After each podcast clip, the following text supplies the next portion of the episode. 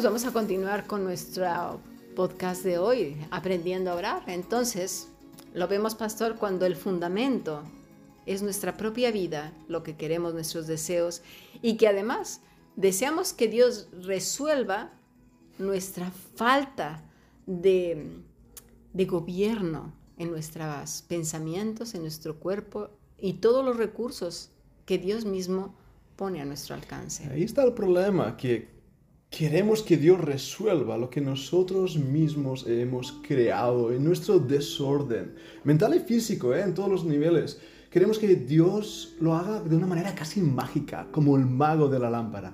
Así es. Y es así que la oración se vuelve ese departamento de quejas y resoluciones y no una verdadera conversación con Dios. La oración se convierte en eso, en una queja ante el médico divino, en vez de realmente una conversación con alguien que nos ama y que amamos. Exactamente. Hemos visto entonces que en la escritura se nos habla de Enoch, por ejemplo, mm, también lo hemos visto, que caminó con Dios. También hemos visto el sentido tan profundo de esta palabra que indica que Enoch fue menos y Dios más, que vivía apegado. Entonces, caminar con Dios es ir por la vida tomando, tomado de su mano y teniendo como fundamento a quién? La promesa. ¿Y quién es esa promesa? Es Cristo, es Cristo. Además, fíjate en esa palabra, caminó con Dios. No implica un momento, un instante, sino una continua situación de la vida, un continuo andar con el Señor. Cristo, el Salvador de nuestras almas, de... si Él nos hubiera dado lo que merecíamos, Él nos hubiera castigado.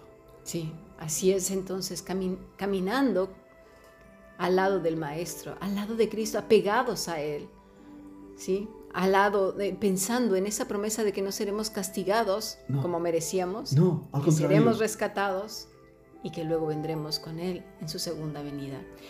Yo creo que eh, cualquiera pensaría, ¿y qué tiene que ver con la oración? Muchísimo, porque si no comprendemos qué es la oración, todo el tiempo pensaremos que es ese departamento de quejas o ese paciente que viene con el médico, ¿verdad? Quíteme esto, quíteme aquello. Y el médico, por más que le, decimos, pero señor, señora, es consecuencia de sus malas actitudes, de su desorden mental, de su falta de disciplina, de su falta de gobierno sobre su, su propia vida. ¿Cómo le voy a resolver yo si no existe medicamento alguno para que usted asuma el control de, su, de lo que come, bebe, oye, ve, habla. Y tomando el mismo ejemplo, pensando que esos siete minutos de paciente y doctor solucionará el problema. Y pensamos que esos siete minutos que dedicamos a Dios solucionará nuestro problema, cuando en realidad lo que necesitamos es una relación, una conversación con Dios continua en nuestras vidas Claro, esta mañana, cuando leyó usted las palabras de Simeón, vemos esa familiaridad con Dios, ¿sí? ¿Qué estaba haciendo? No lo sabemos, no, no nos dice la escritura, pero lo, lo más probable es que estaba orando. Si no, ¿qué otra cosa estaría haciendo?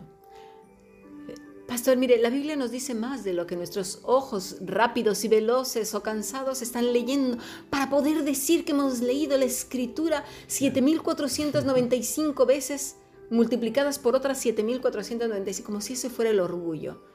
Pero pasamos por alto los detalles más importantes. Debemos leer detenidamente, con el corazón, con inteligencia y sabiduría espiritual. Y no aplicando nuestros propios pensamientos, porque cuando leemos la historia de Simeón, cómo le movió el espíritu. Él estaba orando, pero ¿qué era? Sus ojos cerrados en un escritorio, leyendo la Torá con esa vela encendida, sus gafas puestas. no, pastor, porque esas personas ya desde pequeños repetían las escrituras, eran obedientes en cuanto a lo que Dios había dicho ya desde Deuteronomio, desde Éxodo, ¿sí? Desde Génesis, ya ellos ya tenían todo. Acordémonos de la tradición oral. No existían los libros como ahora, y menos los e-books. era la tradición oral y, era fidedigna, ¿eh? no era como ahora que son chismes. No, no, no. La tradición oral y los que saben de historia, lo sabe usted, pastor, era fidedigna y más entre los judíos. Memorizaban la ley de Dios de una manera exacta, ni una jota ni una tilde de esa ley se perdía. Estaban, por lo tanto, viviendo las escrituras y orando continuamente porque su corazón rebosaba. Veamos un ejemplo, ¿qué te, parece? Ah, vamos a estar practicando esta semana, de hecho, cómo orar en la escritura para ser ministrados por ella, porque esto es algo que no se entiende, no nos han enseñado a orar, Cami. No. No nos han enseñado a orar. Y tendremos que buscar en las escrituras ejemplos que nos muestren cómo orar. Pues vamos a hacer algo, pastor, ¿qué le parece? Vamos a simular que yo soy Simeón. Bien. Usted lee un pasaje de la escritura y no, ojo, cuando estemos practicando no quiere decir que vosotros tenéis que leer el pasaje de la escritura, sino Vamos a simular con la voz del pastor que yo ya lo tengo interiorizado. Quiero que esto se entienda porque cuando memorizamos la escritura no es para darle bibliazos a la gente, es para que esté almacenada en nuestro corazón para luego poder orarla. Entonces, pastor, ¿qué le parece si usted es como si fuera mi voz interior? Bien, eso va a ser divertido. O sea, voy a hablar a tu cerebro en estos momentos. y yo voy a ser Simeón. ¿De acuerdo? Entiendo el ejemplo. Vamos, por ejemplo, y hablando de Simeón y en las circunstancias, yo creo que debía pensar, por ejemplo, en Miqueas. Miqueas 5, 5, 2. Léala, por favor. Vamos a escuchar. Pero tú, Belén, Efrata, pequeña para estar entre las familias de Judá, de ti me saldrá el que será Señor en Israel, y sus salidas son desde el principio, desde los días de la eternidad. Muy bien. Yo soy entonces Simeón y esto ya lo tengo en mi corazón, en mi mente. Yo ya lo, ya lo mastico todos los días, lo tengo interiorizado. Ahora lo voy a llevar a cabo. Oh Señor, ¿será este día? No lo sé. Cuando Belén nazca en nuestro Salvador. Ah, Señor, sueño con ese día. Mi esperanza es poder verle y postrarme ante él. Pensemos que quizás Simeón estaba en los campos, quizás trabajando la tierra, o tal vez haciendo las tareas de la casa. También podría tener a ver pastor. Lea Isaías 7:14. Vamos a imaginarlo. Por tanto, el Señor mismo os dará una señal. He aquí una virgen concebirá y dará a luz un hijo y le pondrá por nombre Emmanuel.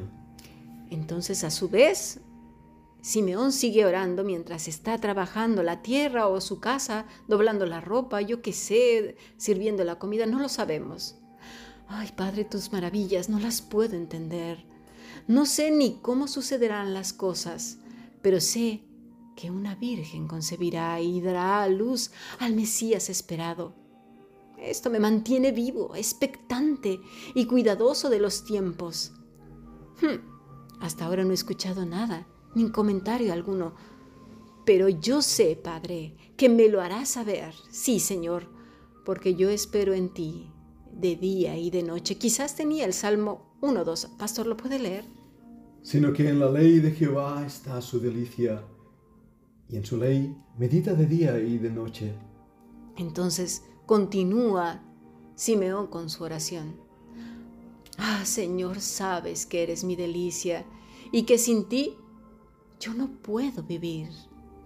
Así entonces quizás en ello podría estar orando cuando de manera incomprensible fue movido a ir al templo.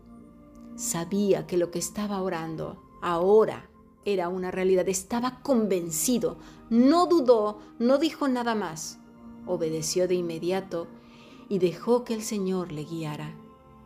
Quizás su corazón lateó con rapidez, quizás iba llorando, quizás solo iba en paz, nadie lo sabe.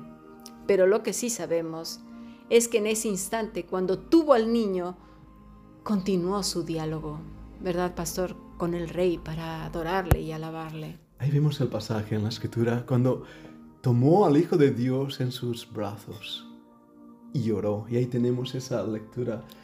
Lo, lo, entendemos ahora lo que es orar, hablar con el Señor, hablar y orar las escrituras. Esa comunión, esa doble conversación donde el Espíritu nos está guiando. La vida es un diálogo con el Todopoderoso.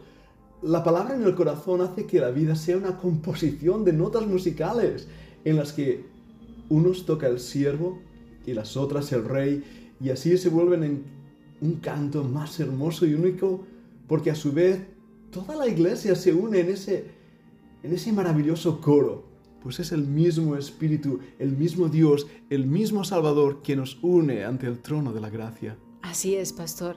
Y me gustaría, para cerrar este podcast, orar el Salmo 8.3. Si lo quiere leer y yo termino con la oración orando este salmo. Vamos a hacerlo de esta manera. Salmo 8.3. Oh Jehová, Señor nuestro, cuán glorioso es tu nombre en toda la tierra. Cuando veo tus cielos, obra de tus dedos, la luna y las estrellas que tú formaste, digo, ¿qué es el hombre? Para que tengas de él memoria, y el Hijo del Hombre para que lo visites. Oh Jehová, Señor nuestro, cuán grande es tu nombre en toda la tierra. Cuando entonces conservamos este salmo en nuestra mente, o trozos del salmo, podemos orar así. Oh Padre, Señor mío, cuán glorioso es tu nombre. Que sea tu nombre alabado en toda la tierra. Porque cuando contemplo el cielo, las nubes, las estrellas, todo cuanto existe, los montes, cuando veo en las mañanas ese cielo azul maravilloso, en las que las estrellas empiezan a desaparecer y a salir el sol, me veo tan pequeña y digo, ¿cómo es posible que tengas de mi memoria cuando soy tan diminuta? Gracias, Padre. Señor mío, cuán grande es tu nombre en toda la tierra y que sea así todos los días de mi vida. Esto es orar las escrituras. Amén. Así es, así es. Vamos a seguir aprendiendo a orar las sagradas escrituras para ser ministrados de día y de noche. Bueno, sigamos aprendiendo. Nos vemos hasta la próxima, pastor. Así será. Que Dios os bendiga y gracias por escuchar este podcast.